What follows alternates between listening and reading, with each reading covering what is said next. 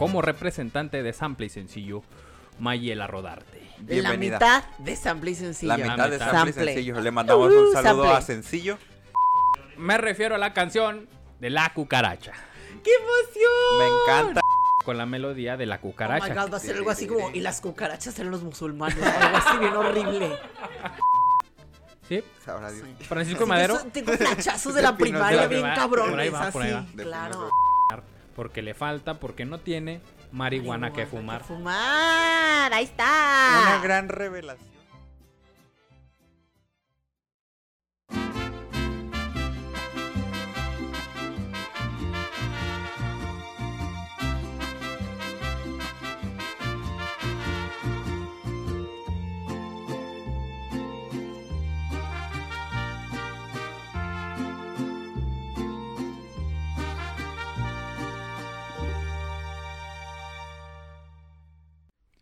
Bienvenidos a La Historia de México, el podcast en el que nos documentamos de diversas fuentes, pero no pretendemos tener la verdad absoluta de la historia.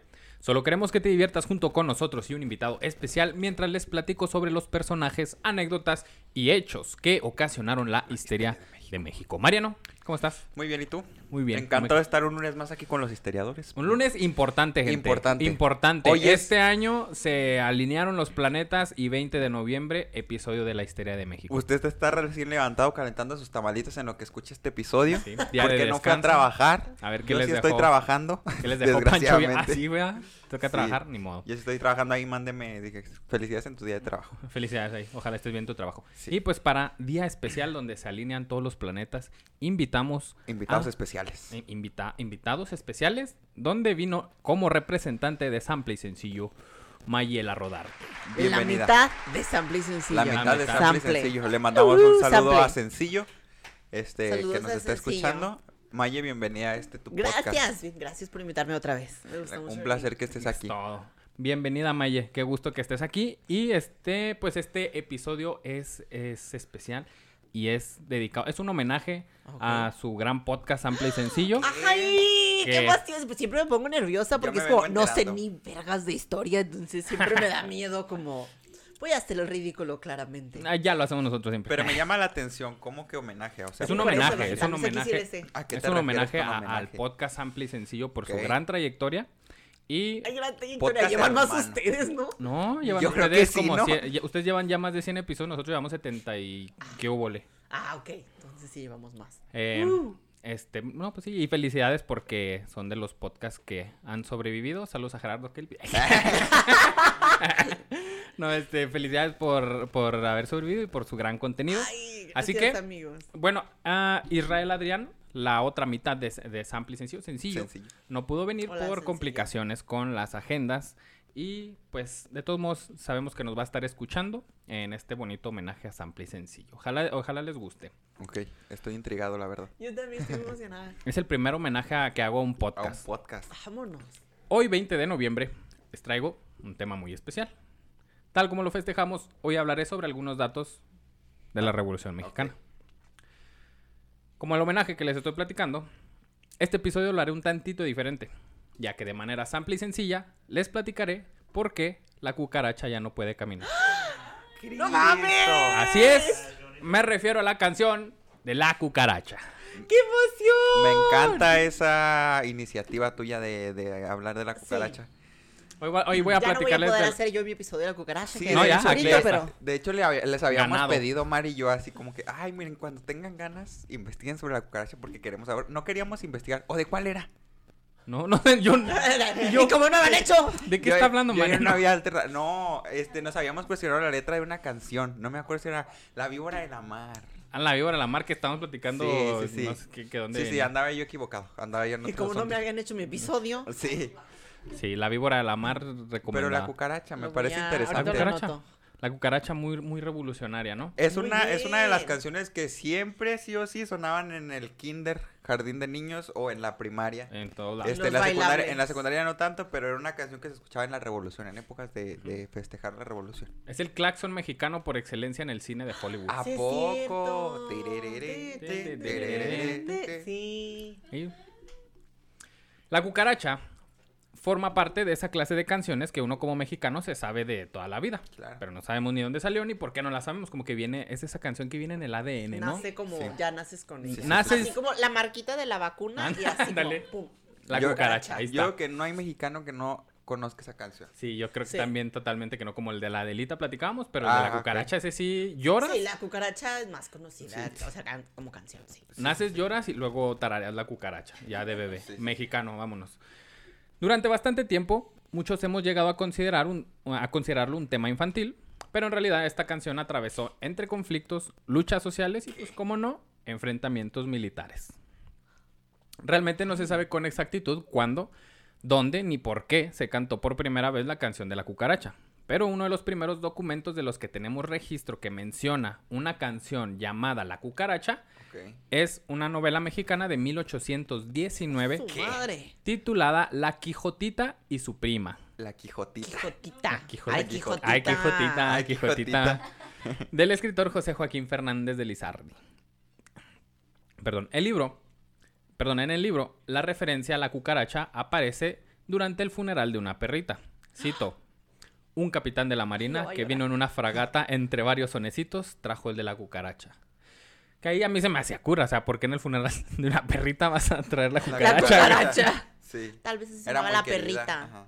¿Era qué? Así se llamaba la perrita. La cucaracha. Y ya no puede cucaracha. caminar. Y ya no podía caminar. ya. A lo mejor de eso se murió. Aunque el libro menciona a la cucaracha como uno de los sonetos que trajo el capitán de la marina, algunas fuentes sostienen que el soneto de la cucaracha al que hace mención ese libro es otro muy distinto, pues se refiere a la cucaracha del escritor francés Eugène Sue. Es decir, este libro de este libro eh, del que menciona a la cucaracha Es otra cosa. se está refiriendo a otra canción homónima que se llama igual Ay, pues, de ¿qué un francés y no Ay. sé qué. Ajá, sospechoso. Un cancionero es un libro que contiene una colección de canciones y poesías de uno o varios autores. Existen un par de cancioneros que aparecen en España y nos dan una pista sobre nuestra canción del tema de hoy. Uno es fechado del año de 1859 que se titula Cuentos y Poesías Populares. El otro data de 1883 y se titula Cantos Populares Españoles y en estos dos aparece lo que podríamos considerar como la primera versión de eh, la canción de la que, conocemos. En el libro en el que les digo, aparece esta referencia de que no, el capitán vino y trajo entre varios sones el de la cucaracha, pero no se can no, no viene la letra, no Ah, viene nada. Nomás ok, está nada más viene el mencionado nombre. como, ay, ese soneto. Eh, sí, como que venía. Y pensamos que es ese, ¿no? Ajá, Eso muchos piensan, ahí se dividen las Pues, ¿qué opiniones, hay quienes dicen que sí, dicen que no. Sí, sí, Ajá. O sea, Y, y los que dicen que no, que viene de francés, pues muy elegante la cucaracha, ¿no? Pues mira, no podía caminar. Es interesante leer la letra de la canción como viene escrita en estos cancioneros, ya que aquí la letra hace referencia a eventos bastante antiguos, lo que quizá nos podría indicar que es posible de que el tema exista desde el siglo XV. ¡oh, su madre! O sea, lo que conocemos de que ya no puede caminar, ahí no Nunca pudo existía. caminar. Eso, eso, eso no se sabía que, que no podía caminar. Ahí ahora- hace referencia a, eventos de ya de por el siglo XV, güey. Exacto. O sea, se está descubriendo América y Apenas. estaba la cucaracha. Es verdad. Oye, pero a mí, yo, yo no conozco exactamente la letra de la canción porque hay unas personas que la cantan Es de que una hay manera varias, ajá. y otras de otra, entonces... Pero lo, o sea, ya no puede caminar, o sea, ese es, ese Ese es el de- el eso de Leo, existe. ¿ah? Lo que cambia es como el final, ¿no? Ah, porque no tiene y porque porque no le tiene, falta. porque le falta. Eso, eso se cambia. allí. ¿Eso se cambia? No, según yo no. no. Ah, ok. Lo que Pues cambia hay- es hay el final, versiones. ¿no? Pues Pues es que también de eso, también del versiones. principio hay muchas versiones, pero el que conocemos sí es el de siempre el de ya no puede Sí, o sea, caminar a y luego cualquier ya lo mexicano es, ajá, pues ese Porque es el no tiene y porque, le, falta, qué. ¿Qué sabes tú? He escuchado varias. Yo también marihuana, por ejemplo. Le falta marihuana Ah, que también, fumar, pero, esa la pero otras, las que he le escuchado en la falta- en, en clase sería tabaco, ¿no? Algo así. O hierba. Hachís, Hachís. ¿verdad? Mariano. Ay, ay. Sí, va, es cierto. Es que- ¡Foco! No, Hachís. es que yo... ¿Quién se queda por ahí? Es cri cri. Este... Eh, bueno, en estos cancioneros, eh, la cucaracha no tenía nada que ver con si caminaba o no, sino que pues era de antes se drogaba o no sé qué droga. cosa se hacía. Pero pues eh, habla de eventos muy muy antiguos, por eso decimos, no, pues la cucaracha debe ser muy antigua, ¿no? Ok. Una de de las estas cucarachas, o Ah, sea, que el- sobre- el- las el- son de cucarachas. los que tienen mil años y van a sobrevivir cuando nosotros ya... muy Exactamente, verga, qué ¿no? pedo con la Es cucaracha. muy ¿no? adecuado que la canción sea tan vieja. Una de esas referencias antiguas nos remonta a 1492. ¿Qué pasó en 1492, No María? tengo idea. Fue cuando los reyes... Saliendo de cámara así. Sigo yo, Fue sigo cuando yo. los reyes... No me acuerdo. No, yo voy a salir de cámara así. Una de estas referencias antiguas nos remonta a 1492, cua- que es cuando se descubre América. Cuando los reyes católicos lograron expulsar también de, la, Claro. de la península ibérica a los musulmanes después de que estos últimos la ocuparan de 700 años atrás. Sí, los musulmanes ocupaban 700 años atrás a la península ibérica y luego ahí tuvieron sus conflictos. Y los, eh, los reyes católicos y Llegaron y los quitaron. Llegaron los quitaron, güey. Por eso le llamaron A los reyes chingar a su católicos. madre en porque el a- nombre de la Virgen. Ándale, a través de la, de la religión católica quitan a los musulmanes que creen ¡Ay, Dios es real! Pues Sí, es que yo lo dije solo porque No, eran sí. reyes católicos. Por eso le dicen los reyes católicos, güey. Ah, o sea, tenían Sí, un sí eran los poder, reyes católicos, una eso cierta sí. autoridad eclesial. Exactamente. O sea, y además eclesial o divina. No, pues sería lo mismo, ¿no? Pues sí. Pues, lo pues divino te lo da lo eclesiástico, güey. Pero el punto es, estos güeyes logran eh, eh, sacar de la península ibérica a los musulmanes y pues ya triunfa el catolicismo, ¿no? A base de paz y armonía. Claro. En aquel entonces a los musulmanes les decían popularmente moros, Ah, sí, Los moros. los mo- que, es, que ahí vienen los moros en la costa. De esos moros, de los musulmanes. Hay moros en la costa, son estos los moros, los Ay, musulmanes yo de yo ese siempre entonces. pensé que era hay muros. sí, la verdad. Yo dije, pues me suena lógico, hay muros en la costa. Hay muros en la costa. No, eres de los moros. eh, Hay moros en la costa. se dice. Moros. Uy, ya no Los voy a moros. parar de decir, uy, no hay moros. Moros en la Hay costa. moros en la costa. Que porque No están en la península, güey, los católicos, que lo- los, españoles que sacan a los musulmanes, hay, hay unas torres que son las mentadas atalayas, desde Ah, sí. donde vigilaban eh, eh, el mar abierto, en donde iban a llegar, eh, donde podían llegar a atacar musulmanes. Entonces, cuando no había nada, de ahí decían, no hay moros en la costa, o sea, Ah, no hay, ok. esos güeyes No hay, a- no hay nada. nadie estamos No hay amenaza. Ándale, exactamente. Qué fuerte. Bueno, entonces en, en aquel entonces a los musulmanes les decían popularmente moros, pero como el objetivo de los reyes católicos era imponer el catolicismo en toda la península, debería confrontaron también a los judíos que estaban ocupando parte de la península. Ajá. Los españoles, Ocupando desde tiempo. Sí. en tiempos inmemorables, Memorables, ¿eh? los españoles para enaltecer a su ejército y humillar a los enemigos crearon aquellos primeros versos claramente ofensivos. Que, que ya viene con la melodía de la Oh cucaracha. my god, va a ser algo así como. Y las cucarachas eran los musulmanes. Algo así bien horrible. Ay, no, Oh my God. Decía- Puede ser. Puede ser, Maggie, puede ser. Decía, de las barbas de judíos, tengo que hacer una escoba para que barra el cuartel de la infantería española. Ese es el registro de los Oh, que tienen los cancioneros. Ya existía, bueno. O ¿Qué voy a decir? u otro decía, Por las palabrotas que voy a decir. u otro, disculpen si hay musulmanes escuchándonos, pero dice, de las costillas Judías. de moros, me atrevo a formar un puente para que pase España y su ejército valiente. O sea, eran ofensivos. Pero ¿no? ya era la ¡A la tonada. verga! O sea, ya estaba sonando Sí, la, la tonada ya. independientemente de la letra. O sea, sí está, hay un gran gap entre Sí. voy a arrancarte las costillas para hacer Sí, un puente a totalmente. la cucucaracha ya no, Ya no puede tiene. Ya no ¿sabes? puede- Sí, Sí, ya. Pobre cucaracha. ya no tiene que fumar. Oh, Eh, wow. Sin costillas. Desde entonces, aprovechando la armonía pegajosa y la facilidad de cambiarle la letra, la canción fue versionada en distintos conflictos y por distintos bandos.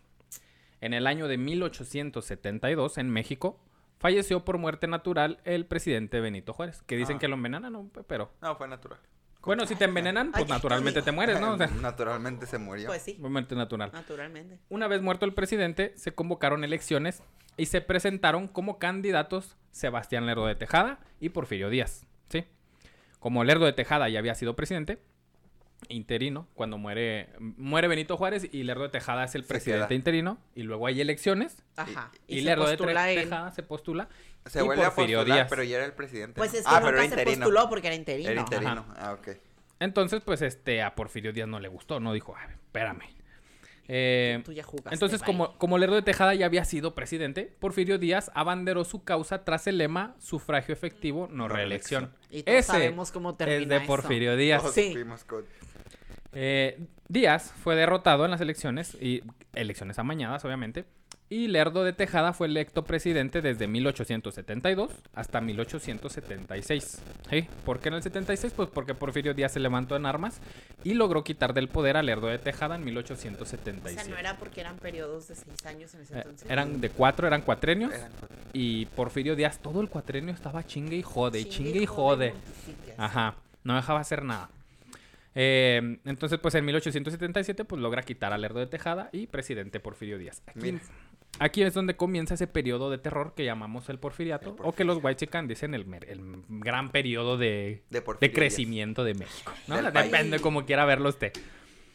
Un Eh, área gris allí. El mayor Ay, desarrollo del país. Una gran laguna y Sí. que, que- que- Eh, en este periodo se modificó la constitución para que el presidente en turno pudiera reelegirse. O sea, era el sufragio efectivo no reelección hasta que yo llegue. Hasta yo. que yo llegue y ya. Todo el que se Cambia. llame Porfirio Díaz sí se puede Sí, se- elegir. ese sí, sí, sí se vale, ¿eh? Ese sí se vale. México, como país, en este periodo logra una estabilidad económica y política por primera vez, tras una etapa histórica de guerra, porque México desde la independencia es guerra. Sí. Acá la independencia y es la guerra entre centralistas y federalistas, luego guerra de reforma, luego guerra de la La intervención. revolución. Puras guerras. Entra Porfirio Díaz al poder y se termina. Ya, ya. Ajá, empieza a tener un periodo así de calma, de Sí. que ya. Bueno, también. Más de- Equilibrio. Aparente. de, de aparente calma, pues, en donde, en, en donde este güey pues aprovecha. Lo ¿no? llamarías equilibrio. Está balanceado todo por mientras. Ah, está cargado al poder, diría yo, Ah, ok. pero pues, pues ah, eh, eh, surge este periodo que no se había conocido, ¿no? No hay guerras. Ok. Que no, ay, no, qué fuerte eso que dijiste. Eh, la estabilidad que trajo el porfiriato se alineaba bajo el lema del régimen, cito, "Poli- poca política y mucha administración. Pero, aunque, o sea, el güey que quiera hacer política y quitarme del poder a través de elecciones y lo que quiera, pues le damos kill. Porque estamos administrando, estamos recuperando, vamos por Estoy el bien. administrándote unos plomazos. Ah, Es lo que estoy administrando en esta O sea. noche, sí. Pero aunque México avanzó, como en ningún otro periodo en su historia, el costo social había sido muy, muy alto, ya que entre tantas cosas, los pobres terminaron siendo más, Más pobres, pobres y sufrían de todo tipo de abusos. Además de que constantemente quien no se alineaba al régimen... ¿eh? Qué bueno que eso ya pasó. Es que ya los ya- no pasa Sí. eso. Aquí ya todos somos ricos. Además de que constantemente quien no se alineaba al régimen, pues era asesinado, ¿no? Porfirio Díaz se caracteriza por echar la basura abajo del tapete. Cada que vas diciendo algo más, me da miedo. O sea, ahorita tenía miedo que por cucarachas se fuera a referir a los palestinos, ¿no? Fíjate, a, estamos a- a los palestinos, güey. Yo ya me fui. En exclusiva. A O sea, tipo, a los moros. Y luego ahorita ya me da miedo que me vayas a decir que se refiere a la clase baja. Y, o sea, dices algo más y ya me da miedo. Un ir y venir. Tras 35 años en el poder, 35 años, ni tengo yo 35 años, aunque me veo muy acabado, pero es un, es, es un gran periodo, ¿eh? Ay, te jovenazo. tú todavía. Buenazo. Ninguno de nosotros está aquí. Ninguno Excelente. aquí en esta habitación. Casi. Tal vez yo. Puro pendejo tiene más de 35. En marzo Yo de no diré 18... nada. Tras 35 años en el poder, Ok.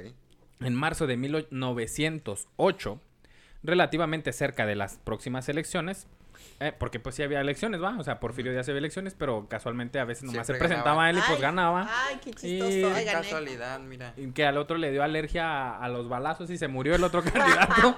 No se murió una alergia. balazos en la qué cabeza. raro.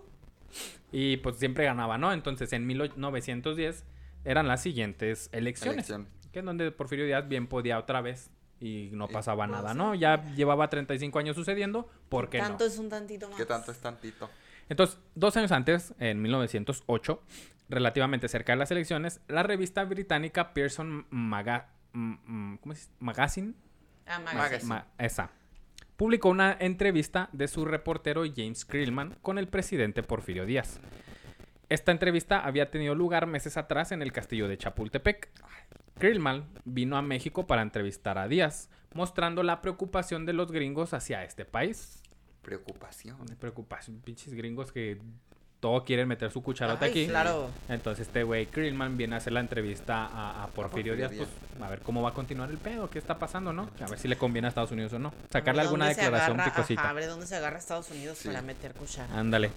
Sin embargo, esta preocupación también era interna, como se evidenció cuando Justo Sierra le sugirió a Porfirio Díaz considerar eh, lo negativa que podría resultar otra reelección más.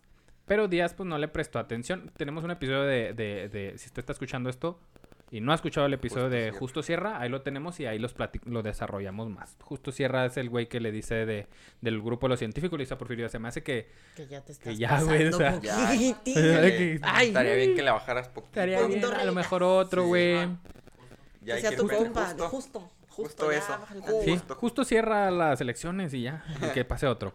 En esta entrevista, Porfirio recordó haber recibido un país lleno de guerras y conflictos, dividido con una economía muy pobre, al que con el tiempo recuperó y convirtió en un país comunicado con la paz y lleno de progreso. O sea, decía Porfirio Díaz, a ver, yo recibí un país culero. Sí. Yo- Y estoy entregando Ahorita en 1908 todo está chingón. Ya, economía. Primer Maravilla, mundo. primer mundo. yo. Primer Ándale, mundo, sí, sí. miren, trenes. No voltees a ver para allá. No. Sí, esa, esa- esa es basura, no Mira. voltees. No, no voltees para allá. muchas vías férreas. Pero mira este tren. Mira ese tren, ¿qué tal? Que todos los trenes en ese entonces era, eran en vertical al país, porque pues todos a Estados Unidos. Ah, ok. Si Subían la- si- derecho. Si, ves las vías Pues sí. férreas de, ¿A dónde de México son ir? hacia el norte. Pues sí. Sí, pues sí. Eh, aunque admitió que sus métodos fueron duros e inflexibles, dijo que eran necesarios para salvar la sangre de los buenos. ¡Ay! ¿Quiénes son los buenos? Pues el pueblo bueno, no el que sí. está a favor de él. Claro, el pueblo bueno. Díaz se declaró convencido de los principios democráticos y manifestó la firme resolución de separarse del poder en 1910, que era cuando finalizaba su periodo. O sea, pero solo lo decía. de, Sí, ya Lo dijo voy". en la entrevista y dijo, México, Es que sí, creo no que México está veces listo que para... No, ya, yo ya me voy. Dijo, yo, yo ya les ayudé, yo ya les hice el jale chido, creo que ahorita Nomás México... No la caguen. Ajá. Ya servía la México patria. ya está listo para elegir a sus representantes. O sea, Ah. mientras yo estaba, no estaba listo. Ajá. Ya, Oh, los, ya lo los preparé. dejé preparados, ya saben. Ya los preparé. Ajá, que, que es aquí cuando, cuando hace esta declaración tan desafortunada que, que México ya está listo para elegir a sus, a sus representantes, es cuando Francisco y Madero, hombre ricachón de feria con recursos, pues tiene todo el tiempo del mundo para escribir un libro que se llama La sucesión presidencial. En este libro, Francisco y Madero le, se, se dirige al pueblo de México y le dice, ¿saben qué? Pues ya Porfirio Díaz va a dar chance y empieza a atacar el, el, el por qué no debería ocurrir de nuevo que alguien dure tanto tiempo en la presidencia y empezar a atacar la dictadura. Y él empieza a mostrar su, su, su candidatura política, pues, para... para... Suya ya de él. Sí, empieza a decir, Sí, ¿saben o sea, qué? se destapa. Este güey ya dijo que ya estuvo y en 1910 yo quiero ser presidente porque yo voy a hacer que no vuelva a ocurrir eso. Ah, yo ok. voy a hacer que se elijan los Durante presidentes. 30 años yo voy a Durante- cuidar sí. que esto no vuelva a ocurrir. Este Bueno, libro está durante grande, 30 güey. años.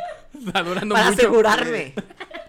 Que México esté listo para, para elegir a sus Para ver que hemos aprendido bien. Sí, a ver si eh, examen, ¿eh? Va a haber examen. En 30 años. No, no estudian, no mamen. Entonces, eh, dicho esto, dicho esto de Porfirio Díaz, de que pues nos iba a postular, eh, nuevamente los mexicanos se iban a poder elegir entre los candidatos que se postularan ahora sí. Mm, En 1908, que sale esta entrevista, este empresario, Francisco de Madero, escribió su libro llamado La, eh, La sucesión presidencial en 1910 Ok. que lo, lo que les platico de que es para prepararse, ¿no? Para Sí, sí, sí. prepararse a elegir. En el cual hizo una dura crítica al poder absoluto y a la perpetuación de Porfirio Díaz en la presidencia y propuso la creación de un régimen democrático, convocando a la creación del Partido Nacional Democrático para contender a las elecciones en 1910. Porfirio Díaz no fue fiel a sus propias palabras y en dichas elecciones de De 1910 pues mandó a, mandó a apresar al candidato Francisco y Madero y pues ya sin nadie en el campo eh, pues se postuló para otra reelección. Pues no llegó nadie. Mira, no iba a venir ese. Panchito modo. Madero. ¿Quién iba a venir Ni ese? modo, no, no, pues van a quedar sin presidente. ¿no? Otros no. cuatro años. No, yo, Ni yo, yo me la rifo por ustedes, ¿eh? Otros cuatro años yo sin pedo. Eh, Francisco y Madero logra escapar y es aquí donde convoca a los mexicanos a levantarse en armas el día 20 de noviembre de ese mismo año de 1910 a las 6 de la tarde para derrocar al dictador Porfirio Díaz. Esta es una de las únicas convocatorias o revoluciones que tiene fecha y hora. Y ahora. Sí, a las exacta. 6 de la tarde. Este güey Sí, organizado. porque siempre nos conflictamos. El 15, ¿Se celebra el 15 o el 16 en septiembre, Y por que la ejemplo? madrugada y que... Que en la madrugada. No, Ah, es oye, que a las tú 6 de la tarde. Las la ¿Qué dijiste 19 o 20? 20 de noviembre. 20 de noviembre a las 20 de 6 de la tarde. Pregunto, ¿estás ocupado el, el 20 a las 6? No, que sí. No, No, pues tú vamos. Vamos. Se antoja derrocar a Porfirio Díaz. 6 de la tarde Se todos, jalan. vamos. Va, jalen. Sí. Entonces puso fecha y hora, ¿no? Eh, como no hay fecha que no se cumpla ni plazo que quién sabe qué. Oye, hace 300... Fue al revés. ¿Cómo era? Algo Plazo así, ¿no? Que no venza. No, sí, fecha que no fecha se que no cumpla. llegue, plazo que no llegue. Y fecha que no se cumpla. Plazo que no llegue y fecha que no se que no- cumpla. Cucaracha que no se venza. Porque no tiene, porque le falta. Hoy, hace 113 años, que se iniciaron los primeros movimientos armados de la Revolución 113 Mexicana. años, 113. güey. Una década. No. Un siglo, 11 una- un décadas. siglo, una Sí, década. sí. O sea, me Oye, refería una que era década, mucho. ese, Me refería Hombre, que era mucho. más de una década, pues sí. Mucho más. Hoy, hace 113 10 años. décadas. 11. 11. 11 y 3 años. La estupidez no tiene límites. Hoy hace 113 años que iniciaron los primeros movimientos armados de lo que conocemos como la Revolución Mexicana, respaldados por muchas personas. Entre ellos los populares Pascual Orozco, que era jefe de las tropas irregulares de aquí de. Chihuahua, Francisco Villa, que era líder de campesinos en el norte El de norte. México, y Emiliano Zapata, quien representaba a los campesinos y demás líderes populares en el sur de México. Estos son los populares, ¿eh? Obviamente hay muchos más líderes eh, revolucionarios. Pues yo hasta ahí te nombro. Sí. Y, Pascual. Orozco, dúdalo. Eh, pa- Dúdalo. Pascual Orozco Es que. Pascual Orozco, si no fuera por Pancho Villa, Pascual Orozco sería eh, eh, el caudillo más conocido del norte. Ay, ¿tú Porque crees que le tenía un tomaría el dominio. puesto? Sí, güey. Lo que tiene Villa es mucho marketing. Se le hizo mucho marketing después de la Por, revolución. por Estados Unidos, ¿no? Porque Sí, cruzó, porque era sea, muy conocido también en- Estados Unidos, También por pues. esas acciones. Pero lo que hacía Pascual Orozco era. Brutal. Sí, era cabrón, güey. Dominaba. Lo, que- donde pisaba, dominaba. Mm. Y aquí en Ciudad Juárez era bien cabrón. Ah, cabrón. Los ejércitos del noroeste y del noreste. Ah, sí, Pancho Villa. Ah, no, ¿quién? Del Ah. Al noroeste, Noroeste. era Obregón. sí. Y al noreste era Puebla. Noroeste. Obregón. ¿Y noreste quién? Pablo Yo González. siempre me confundo con el noroeste y el oeste. No, Yo en mi uno cabeza es siempre. El oeste no, sí. Tu derecha. Yo bien La derecha es el qué? Viendo al norte, derecha. Este, eh, en donde se pone el sol. No, espérame, Eh, no. bueno, no, no, No, no. ya. no. Para allá es el norte. Es ¿Dónde el oeste. El, el sol se pone en el oeste. Y sale del este. El sol viene siendo acá. El sol siendo... Sí. De donde sale el sol, ahí es el este, güey. Yo siempre me confundo cuando sale el sol, güey. El sol sale en el este y se pone en el oeste. Ajá. Ah, ok. Así. ¿Y cómo vas a ver dónde sale el sol? No si lo ves, día- si Pues salgo- lo buscas. Si salgo un día a las 3 de la Ahí tarde. sí está nublado. Pero si está en medio un día a las 3 de la tarde, ¿cómo salir de Espérate, saber 20 dónde salió? minutos, güey, y lo hacemos para acá. Ya. Ah. Nomás fíjate ahí, Paciencia. fíjate viendo para dónde va. Eh, O dichos una brújula del celular, simplemente. Vives en Juárez. para- o sea, buscas dónde está el paso. Ah, pues es para allá está el paso. Estados Unidos está para arriba. El norte, excelente. El sur. Este. Tu derecha. Y Tu mi derecha, el derecha. el- Ah, para allá. Este. Me encantó la Tu referencia. derecha y luego Mariano pasaba. Pero ¿saben qué? Ya no me va a Ay, confundir. oye, no. Tu Ya- celular tiene brújula. Mi celular También. tiene brújula, no sé por qué se complican la Porque vida. tenemos sé. que. Ajá, ya no tenemos que saber las cosas. ¿Por qué ¿Para, qué para pensar? qué pensar? Sí. Ya la inteligencia. Ay, sí es cierto. ¿Qué La tiene que ver? cucaracha El va oeste, del ¿qué este tiene al que ver con la oeste. cucaracha? ¿Qué tiene que ver, Porfirio? Es con una cucaracha que no puede caminar. Veámoslo en el siguiente episodio. Acompáñenos en el siguiente capítulo. Dichos líderes luchaban en conjunto por su oposición a Díaz. Sin embargo, no eran precisamente aliados, pues como no la quieren pintar siempre la historia, ¿no? De que todos iban juntos a arroz de la mano a luchar contra Porfirio Díaz, la, la, la, la. Ya que cada uno reclamaba las necesidades particulares de los pueblos que representaban y por los cuales se enfrentaban. Tras la presión ejercida el día 25 de mayo en 1911, después de que los revolucionarios tomaron Ciudad Juárez, Porfirio Díaz renuncia a la presidencia al haber firmado un pacto con Francisco y Madero, quien posteriormente fue electo presidente y ejerció la presidencia de México. Aquí es donde muchos dicen, no, la revolución maderista termina aquí. ¿Por qué? Porque, Porque ya Madero logró lo que quería quería. maderista, porque este güey Logró ya- lo que quería. Ah, ya Ajá, ganó. ya, ahí está, ya 1911 se acabó esa revolución. Que yo siempre les platico, la revolución mexicana son muchas revoluciones, eh, muchas luchas, muchas revoluciones Muchas en una sola, ¿no? Madero restauró la constitución, prohibió la reelección y estableció el sufragio popular. Sin embargo, estos cambios no fueron suficientes para mejorar la situación general del país ni para satisfacer las necesidades del pueblo mexicano, que esta es uno de los problemas que tiene Emiliano Zapata con Francisco y Madero, de que lo apo- apoya a Madero para que llegue a la presidencia. Sí. Y cuando llega Madero a la presidencia, se enfocan las leyes, en el voto y esto. Y Emiliano. Zapata es de que, güey, y las tierras, güey, Sí. y los billetes. Ay, Los billetes. esto, güey, o sea, ¿y tú quién eres? Sí. Ay. No, que No, la la tierra- tierra, no, la tierra ya es mía, no. Sí, ya me la gané. Entonces, este. Emiliano Zapata quería matar a, a- a Francisco y Madero en un punto. Bueno, Todos se querían matar a Todos- todos se querían matar entre todos. Sí. Pero eh, elegantemente Emiliano Zapata le dice algo muy cierto y, y- y algo profético a Madero. Le dice, le escribe, ¿sabe qué? Yo, lo, yo no lo quiero matar porque al final a usted lo van a matar los mismos con los que se está juntando. Tras, bebé. Eso le dijo Zapata. Qué Sí, fuerte, ¿eh? qué fuerte. Y spoiler alert, lo mataron. Yo ahí mismo lo había agarrado y le habría apuntado con una pistola y le habría dicho, ¿qué sabes? Sea, ¡Ya sé! Sí, porque ese ¿Para sabía quién algo. trabajas? ¿Para quién Pero era una carta, güey. a la carta Pues no. lo he ido a buscar. Tráiganme ese güey. Sí. Tráiganme ese cabrón, sí. Dos años después de que Francisco y Madero toma la presidencia, el ejército de Francisco y Madero, que estaba al mando del general Victoriano Huerta, da un golpe de estado asesinando a su propio presidente Francisco y Madero y al, pre- al vicepresidente Pino Suárez. ¿Sí? Sabrá Dios. Sí. Francisco y Madero, tengo flachazos de la primaria bien Por ahí cabrones, va, por ahí va. así, De claro. Pino Francisco y Madero queda presidente. Y, y él, uno de tantos errores que en lo personal, en lo personal, a mí se me hace una pésima presidencia la de Francisco y Madero, porque toma muchas malas decisiones. Una de ellas es dejar al ejército, o sea, tú como revolucionario lo hiciste contra el ejército federal, ¿no? Ajá. Cuando lo vences, pues lo quitas a la chingada, ¿no? No, ¡Oh, Francisco Madero dijo, ah, eso se- pues ustedes van a seguir siendo el ejército, pero ahora de mi Ustedes parte. obviamente sirven a la nación, no importa quién sea el presidente. En No, efecto, cometió una gran estupidez. Ay. Ni yo lo habría cometido. Y mira que acabamos mira de aprender cuál es el norte. Sí. Que Y mira que digo de, ese- de décadas. Entonces, pues, digo, ay, no. eh, Un humillarme en este episodio. Entonces, pues, eh, eh, comete este error y lo Victoriano Huerta, eh, con el poder del ejército, pues eh, eh, ocurre esto que le nombramos la decena trágica, que Ay, son apenas iba a preguntar si esa era la Esa era la trágica. escena, Yo esa es la Eso, mentada mañana. de escena trágica. la mentada escena trágica en donde hay un, eh, un conflicto ahí en el golpe de estado y en- con generales porfiristas todavía que están ahí metiendo su cuchara.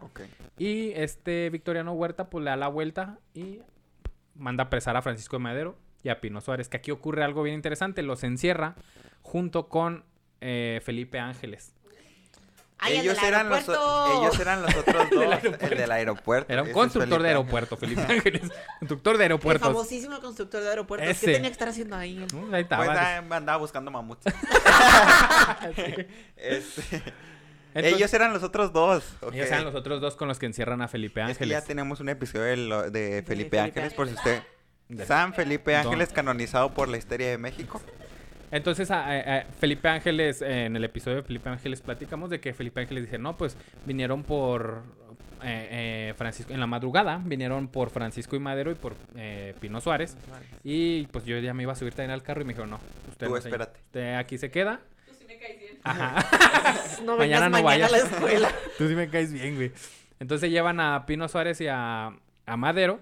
Y cuando van en transcurso, según a, a trasladarlos a, no me acuerdo qué otro lugar, creo que otra prisión o no sé qué. eh, casualmente ocurre, según la versión oficial que se dio en ese momento, era de que hubo una balacera porque querían rescatar a Francisco y Madero. Y los güeyes le dieron a, A Francisco, y Madero. Ajá. Ay, hay que salvarlo. Hay que papá. salvar. sí. Cosa que no ocurre, güey. Lo que en realidad ocurre es de que este, un güey que, un general Mondragón, pues baja a Francisco de Madero y así como va poniendo el pie en el piso Madero, pa, balazo en la nuca. A dormir. Y luego el que sigue, Pino Suárez, ta, tenga también. A dormir. Entonces hay un... eh, aquí hay, hay un, un fraude, que es el por lo que le llamamos el usurpador a Huerta. Porque Victoriano Huerta manda a matarlos. Ya muertos ellos, pone de presidente a Pedro Lascurain. Pedro Lascurain dura Ah, 45 Simón, minutos en la ajá, presidencia. sí. Y en esos 45 minutos, Pedro Lascurain nombra a, a Huerta Huerta. como su como el presidente de la Suprema Corte de Justicia. Sucesivo. Y renuncia. Y entonces a la renuncia de un presidente, Quedaste, güey. ese güey queda, ese güey, según constitucionalmente, queda en el poder. Mañosillo, ¿eh? Eh, pero fue un gran juego. Sí, O sea, gran sí. jugada, una gran jugada. O sea, fue por. O sea, fue todo legal, eso Fue- me que refiero. todo De fue cierta legal, forma, o fue legal, fue excelente constitucional. estrategia. O sea, si estamos de acuerdo o no, lo Sí, que sea es otra cosa. Pero como jugada, Es excelente. una Gran jugada. jugadérrima. Tras una serie de movimientos políticos, pues Huerta asume la presidencia de México, ¿no? Esto origina un descontento social y surge un levantamiento en armas en su contra al mando de Venustiano Carranza. ¿Se fijan cómo Otro güey si, riquillo. o sea, en el donde Porfirio Díaz no hubo guerra? Ándale, nomás se fue Sí Porfirio y otra vez señor. Eh, en- eh, este descontento social pues genera que Venustiano Carranza en el norte en Coahuila dice, ah, pues yo tengo feria, voy a organizar un ejército y Se todos ahora contra Huerta, ¿no? Ay, pues tengo feria. Ay, ¿qué hago con tanto Sí, dinero? no sé qué, no hay qué hacer con tanto dinero y mi poder político. Eh, así que organiza el ejército constitucionalista, principalmente compuesto por el ejército del noreste a cargo del general Pablo González, el ejército del noroeste a cargo de Álvaro Obregón y la división del norte a cargo de Francisco Villa. Todos esos financiados por Carranza. Carranza, Carranza es el que dice, tú, tú y tú, Ahí vamos a hacer un ejército perros. Vámonos. En estos tiempos, un músico veracruzano llamado Rafael Sánchez Escobar Pues que estamos hablando de la cucaracha. Qué raro, o sea, qué random que de la nada. Ay, un músico de Veracruz. Por cierto, ay, Ay, oigan, Por sí, cierto. Yo ya no, sé ¿No era qué- Cri Cri? De casualidad. Armando Manzanero, bueno. no, que Kirin estaba vivo ahí, güey. Pues yo no ¿O sé sí? cuándo vivieron. No, que Kirin no. No, no. En Pero esos también tiempos, era de Veracruz, ¿no? creo que sí, sí era de Orizaba. No sé. En esos tiempos, un músico veracruzano llamado Rafael Sánchez Escobar, quien simpatizaba con la ideología revolucionaria y además con la maderista, sufría por el desempleo, ya que en muchos lugares, por su marcada preferencia política, no le daban empleo en ningún lugar, por lo que comenzó a ganarse la vida secuestrando, no es cierto, se comenzó a ganar la vida tocando el piano en las cantinas de Monterrey. Eh, entonces, empieza a tocar en las cantinas en Monterrey para ir Porque no pa- había dinero. Ajá, exactamente. El 24 de abril de 1914, un general revolucionario, es decir, oposi- opositor al gobierno de Huerta, adquirió de sus servicios musicales para que ale- alegrara y animara a sus soldados esa noche. Carranza hace estos ejércitos. Los ejércitos llevan bandas musicales, etcétera, hacen fiestas y todo el pedo. Uno de esos ejércitos conoce a este güey, lo, lo encuentra ahí tocando en, un- en una de sus Lo cantinas. descubren. Y le dice, ven, jálate, güey, te contrato para que vamos a hacer una fiesta aquí en el ejército. Y entonces tú anima a la banda. aquí, Ajá. Rafael Sánchez mostraba su repertorio eh, de canciones para amenizar y divertir al público. Ya avanzada la noche recordó una canción que su mamá le llegó a cantar cuando era niño. Comenzó la tonada y cantó. La cucaracha, la cucaracha, ya no puede caminar porque le falta, porque no tiene la cuartilla para almorzar. Aquí la cucaracha le falta almuerzo. ¿Cuál es? Aquí es donde le falta almuerzo a la, a- a la cucaracha, ¿no? Almuerzo. Por eso, ajá, Almuerzo. le falta feria para Ah, ah, comprar para almorzar. Ah, para la comida. Por eso la cucaracha no puede No puede caminar. caminar. Sí. Porque tiene hambre. Esa simple, esa simple tonadita sencilla y Ah, juguetona mira. captó la atención de los militares que ya estaban, pues. Pero espérame, esta es una tonadita de una canción que le cantaba a su mamá, pero la letra se la sacó ahí, Del- güey, Ajá. la cola, así. Sí, vámonos, chingue su madre. Más o menos me acuerdo que mamá cantaba eso. Hace que estaba en francés, pero su Sí. madre. está Estaba en francés. Ahorita construimos algo. algo, ya estaban todos pedos allá.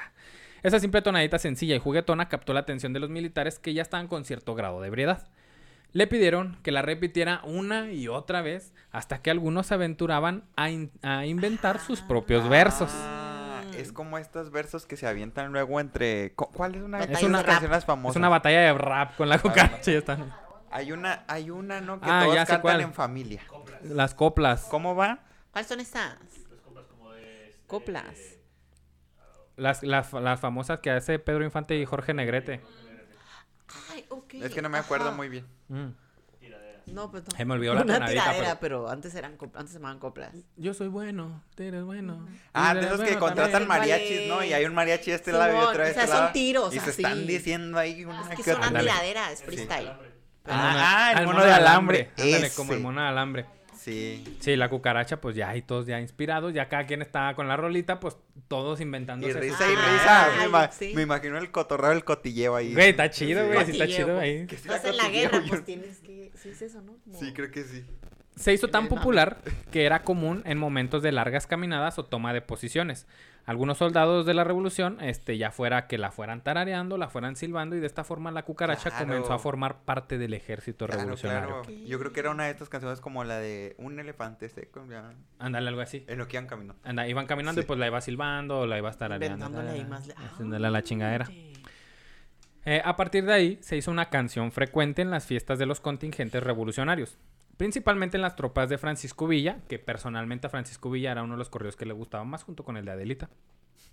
Bien Eh, random el Sí. bien, quienes comúnmente la- le cambiaban la letra para burlarse y humillar a su enemigo, que era el del el Ejército Federal y Victoriano Huerta, ¿no? El presidente Huerta, apodado el Chacal, era un hombre que sufría de alcoholismo. Bueno, gozaba quizá, no, no, no estoy seguro Los si demás sufría. no sufrían. Quizá, Sí, ajá. él gozaba. Él lo gozaba. Él muy bien. Y su fama de tomador empedernido lo precedía. Tenía debilidad por beber coñac en cantidades excesivas Coñac. y además era un gran consumidor de marihuana. ¿Qué? Básicamente estando pero era A los bebé. estandoperos no les alcanza para el coñac. No. 900 baros de Eh, tenía debilidad por beber coñac y pues eh, se marihuaneaba, ¿no? GPI. Por otro lado, sufría de cataratas y además rengueaba por Esa problemas en un pie. No podía caminar. no podía Rengueaba. Victoriano Llegó Huerta rengueando un viejito. Rengueaba de un rengueando pie. un viejito. Claro. tenía cataratas. Que, que Victoriano Huerta güey, era tan maldito que eh, siempre lo veían pedo. Y, y, en- y- y el güey tenía la estrategia, güey, para vigilar a, sus, a su gente cercana. Siempre usaba unos lentecitos por las cataratas, unos lentecitos oscuros como los de John Lennon, así de ese estilo. Y se hacía el borracho. O sea, fingía estar borracho para ver cómo actuaban los demás Tal cuando él estaba era borracho. alcohólico, ¿no? Se era excelente todo actor. Sí. Anda. Ah, sí. Todos, todos siempre pensamos, ¿no? Que era alcohólico y nada, que el güey siempre actuó. Eh, y al director le gustó tanto la actuación que la dejó en el guion. Nah, no. ¿Qué? Entonces, Los este, libros de historia. este güey le, le, le gustaba hacer eso, le gustaba fingirse alcohólico, fingirse borracho, borracho. para ver cómo actuaban sus generales, para ver cómo actuaban todos los que estaban cerca. Y así mandó a chingarse a varios, güey. También excelente estrategia, no estoy de acuerdo. O sea, menso no era. trabajo. Menso no Menso no era. era. Maldito, ahí Puede podemos- ser. Pero menso no era. Sí, sí, yo lo haría. Raza va a ver episodio de Victoriano Huerta que... Tiene que haber Ay, episodio. sí. Hemos hablado tanto de Victoriano Huerta que tendría que Ya haber tenemos como que casi toda la historia Sí, armada. de sobre- Ya, hecho, Ya vamos a ir ahora sí metiendo. con varios personajes de esta, de este historiaverso. Entonces, los soldados, quienes ya tomaban la cucaracha como una especie de himno de guerra, empezaron a, referir- a- a referirse a Victoriano Huerta en casi todas las batallas como la cucaracha, la cucaracha que ya no puede caminar porque le falta, porque no tiene marihuana que fumar. fumar, ahí está. Una gran revelación ha surgido Bendito el día sea de el hoy. Señor, no fueron los musulmanes la cucaracha, ni los pobres. la- Yo traía un miedo. Ay, qué bueno. Vaya preocupada, ya van a cancelar a Sample y Sencillo desde la historia. Por eso Israel no vino, él sabía. Él sabía. Él sabía lo que iba a pasar. Ay, qué bueno. Conocía tus intenciones. Qué bueno. Eh, como no podía ser de otra forma, los chacales huertistas, es decir, el ejército de Huerta, escribía su propia versión para responder insultando al jefe del ejército Para Para constitucionalista. freestyle. responder. Exactamente, era el, el freestyle, pero de, Nadie sacaba las armas, solo No. estaban así cantando. Y decían, ya se van los carrancistas y se van haciendo bola, ya los chacales huertistas se los traen de la cola.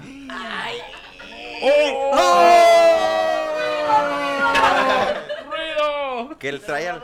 Tres, Dos, dos, uno. uno. La composición era tan Excelente. sencilla, versátil y pegajosa.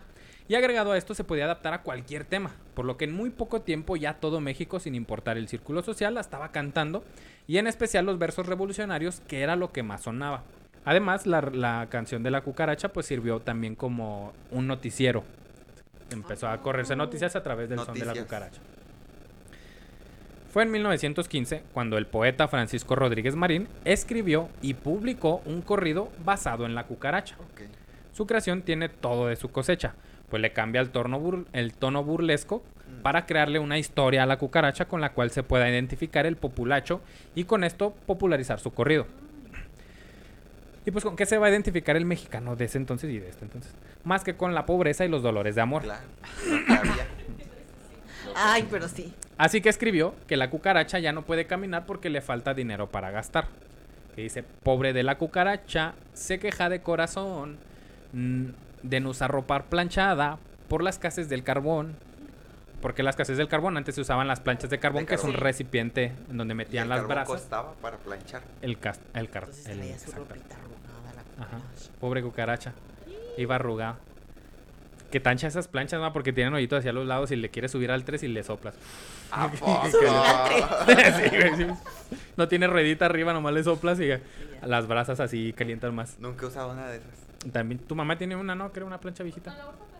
De De adorno. adorno De sí he adorno. visto varias, pero Sí, sí, tiene- usarlas. No, yo tampoco. Tienen huecos usado. abajo y, y- y yo he visto gente planchando así y En soplan. TikTok hay unos perfiles de gente usando cosas así de antaño y hay una de, de las planchas, mucha satisfacción visual. Sí. Sí. Eh, tras la muerte de los caudillos revolucionarios, Plutarco Elías Calles institucionalizó la Revolución Mexicana, ya eh, mucho tiempo después de que se mueren todos estos güeyes, creando lo que hoy conocemos como el Partido Revolucionario Institucional, el PRI. Chan, chan, chan. Por Me su parte, la canción, Ya no me acuerdo. ya no me acuerdo. por su parte, la canción logró lo que el mexicano promedio no, cruzar la frontera. Pues en 1934 Datos, son datos. Pues en 1934 Ay. llegó hasta Argentina, Donde el músico Roberto Firpo la quiso llevar a otro nivel cuando le realizó arreglos y por primera vez la presentó con una orquesta. Ay, ¿Qué? no. Ya la cucaracha Salió de una cantina. Cucaracha de traje. Salió de una cantina revolucionaria. Y se fue de traje, smoking, Sí. fifi. Eh, un año después, la cucaracha ya era todo un éxito, no como la Revolución Mexicana. Continuó su popularidad y fue grabada por el gran cantante y trompetista de jazz, Louis Armstrong. Una de las figuras más carismáticas ¿Qué? e innovadoras de la historia del jazz Yo sí. y Sí, probablemente oye, el músico más popular de ese género. Él la cantó. Sí. La grabó y la ¿Es cantó. ¿En serio? La cucaracha. ¿Desde qué? Desde la luna, qué pendejo. Desde la luna. Es Armstrong. Para 1959, la cucaracha hizo su debut en la pantalla grande. Con una pinche cucaracha es una historia de éxito, ¿eh? Con una película que llevó su nombre, protagonizada por nada más y nada menos que María Félix, ¿cómo no? La cucaracha, sí, Me ¿no? sorprendió. ¿La cucaracha? La cucaracha María Félix. ¿Y así Salió se vestida llama la cucaracha. peluca? No te creas, no. María Félix era la cucaracha. ¿Así se llama la película? En esta sí, así se llama La Cucaracha. En esta película, María Félix interpreta a una mujer bravía apodada La Cucaracha. Ah, Que es una mujer- La cucaracha, Ah, ya, ya. Es La que sale con Dolores del Río, ¿no? No, Ah. no, en esta sale con el Indio Fernández, creo. La cucaracha que anda entre los revolucionarios y se integra a las tropas de un coronel villista con que se termina casando en la trama y pues problemas de amor, ¿no? Ok. En la película podemos escuchar el tema arreglado y adaptado como partitura cinematográfica de aquel entonces. Así como empezaban las películas de antes de tin, tin, tin, Ah, con una rola, sí. se adaptó el de la cucaracha y así empieza la, can- la película, güey. No. Con la Ajá. cucaracha. Ajá, pero así como estilo película, güey. Sí, Cin- sí, cine de oro acá. Bueno, cine de oro. Acá. Pero en orquesta orquestal acá. ¿Se, escucha inicia. solemne o se escucha acá payasón? Se escucha como película, güey. Ah. O sea, se empe- Ay, empieza sonando ti, ti, buscar. ti, tin, tin, tin, tin, tin, tin, tin, tirrin, O sea, intro algo así, güey. O sea, película como Disney, intro película. Sí, güey. Sí, así, y ya. encanta, Ay, ay. Se arregló, así, composición ahí, Ok. arreglos para la película, ¿no? Vámonos. Es por esta película que hay muchas personas que llegan a creer que en verdad la canción de la cucaracha Sale hacía referencia a una soldadera de la revolución como Adelita, Valentina, Ah, etcétera, ¿no? Pero no, simplemente es, Se es referencia a la más para película. La cucaracha, que ya no puede caminar porque no tiene o porque le falta marihuana para fumar, terminó dando tantos pasos a través del tiempo que al día de hoy sigue siendo muy popular y vigente. No podía caminar y tantos pasos. Al final, la canción de la cucaracha es uno de esos éxitos que se insertaron en nuestras mentes, quisiéramos o no, plagando radio, televisión, internet y cualquier otro lugar donde la música se escucha. Que incluso si aprendimos el coro, ritmo o la letra completa, no teníamos ni idea de qué demonios estaban diciendo. Hasta hoy, que en la historia de México les trajimos para ustedes este breve episodio de la cucaracha. Junto Los con quiero Sample. mucho. Voy a llorar. Mucha emoción. ¡Eh! Mucha Eh. emoción. ¡Qué bonito! Ese fue el episodio qué de la cucaracha. bonito. ¡Qué Me dio historia, güey! Oye, sí. No cabe. Yo me quedaba así como, ay, marihuana. Muy buena. Hay que, Sí, hay que sí. fumar. Yo Hay ya la cucaracha y fumaba marihuana. Deberíamos como de retomarla. O sea, no nosotros, porque yo no sé. Pero. Fumar marihuana. Yo la marihuana, No, pues no, ya la retomamos. letra de la canción, la letra de la canción, Ah, ok. por favor. Acá, como hechos recientes. No sé yo componer canciones. Si Ah, estaría muy ejemplo, bien. amor, Estaría muy bien retomarla con, con cuestiones políticas actuales. Ándale. Uy, ah, sí ha de haber, sí ha de haber. Que alguien siga haciendo así una como para AMLO y como Y cosas- Samuel sí. y Samuel. la Sheinbaum y así. Yo no sé, sí, pero ¿va? alguien hágalo, yo no sé escribir. Sí, pero es que es, es que es una forma bonita de burlarse del otro, la neta. la- con la Sí. cucaracha. Sí. Si usted es creativo, haga su verso y pónganlo ahí en los comentarios. ándale. Sí. A ver, Sí, sí, pongan sí. su verso favorito aquí en la caja de los comentarios En de YouTube. Spotify también, ahí póngala como pregunta también, si gusta. Si gusta. Dice Mariano, si no gusta o no. Pues ni modo. Esta es una No importa, democracia. está bien. Eh, Me ese- encantó, Ese qué fue el bonito. episodio de hoy. Ay, qué bonito. también me encantó. Ay, qué bueno que les gustó. Las referencias al otro podcast también. me Al otro podcast, dices. A un podcastillo ahí por ahí. viste por ahí. Nah, no es mi intención, los queremos mucho y los queremos ver triunfar. Ay, no, sí me gustó mucho. Qué bueno que te gustó. Ojalá Isra, mucho. que sabemos que está escuchando esto, también le haya Un gustado. saludo, Isra. Esto también es para ti. Que ya ahorita ya está en un lugar mejor. En Costa Rica. Costa En Costa de Rica. vacaciones. Eh, y pues ese fue el episodio de hoy. Eh, Maye, muchas gracias por venir. No, Qué bueno que viniste. Cuando gusten, o sea, yo vuelvo a venir. Eso, gracias, no se diga más. Ya está. ¿Quieres ser la tercera en este?